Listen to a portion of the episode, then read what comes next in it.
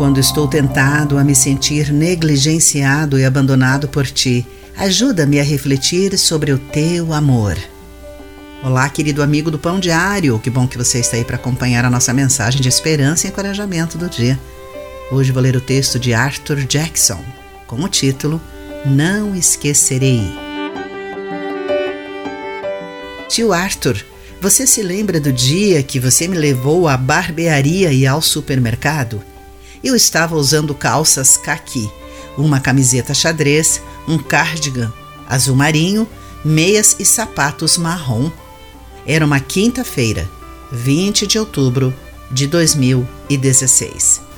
Os desafios relacionados ao autismo do meu sobrinho Jared são compensados por sua memória fenomenal, que pode lembrar-se de detalhes como dias, datas e as roupas que ele vestia anos após isso ter ocorrido.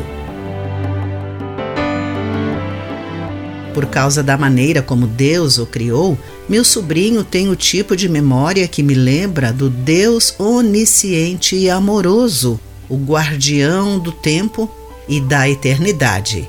Ele conhece os fatos e não esquecerá as suas promessas ou seu povo.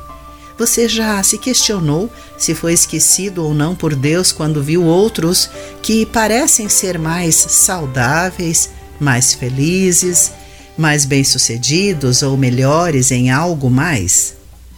A situação menos que ideal de Israel permitiu que dissessem: O Senhor nos abandonou o Senhor se esqueceu de nós. Isaías 49, 14. Mas não foi o caso.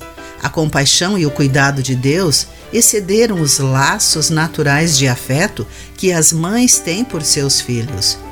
Antes de aceitar rótulos como abandonado ou esquecido, reflita sobre o que Deus fez em e através de seu Filho Jesus.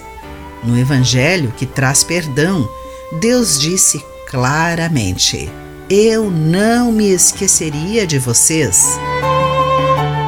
Querido amigo, você já aceitou o amor de Deus que enviou seu filho Jesus para morrer por seus pecados?